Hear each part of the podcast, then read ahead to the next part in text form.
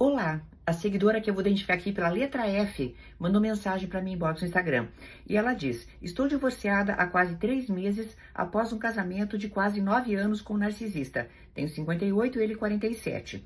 Imagina humilhações que passei por conta disso. Cada piada desagradável.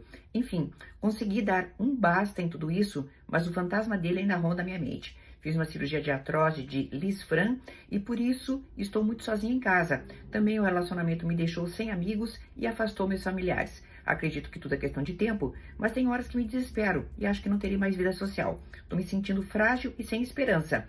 Parabéns pelo empenho em ajudar pessoas como eu e boa maratona. Obrigada, querida. Bem, eu escolhi a tua mensagem porque é bem emblemática essa fase em que você está e muitas pessoas já passam por isso e tem medo, muitas vezes, de terminar relações ruins justamente por estar na fase em que você se encontra.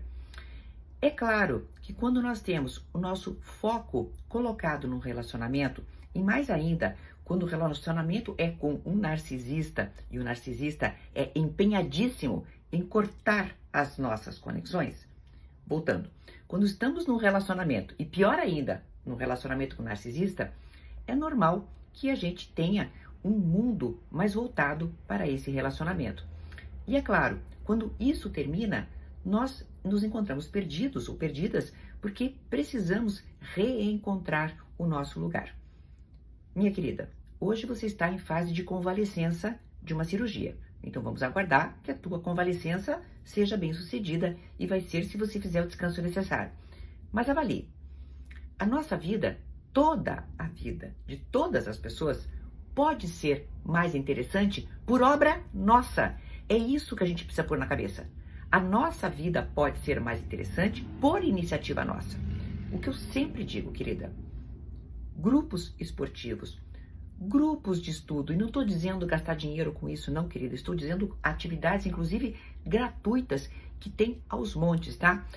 Grupos, tá? Pertencer a grupos é o primeiro passo para você começar a compreender que a interação entre outras pessoas, entre pessoas é uma coisa boa. Você começa também a pegar mais prática com interações e vai formando com isso alguns núcleos de amizades com amigas, com amigos.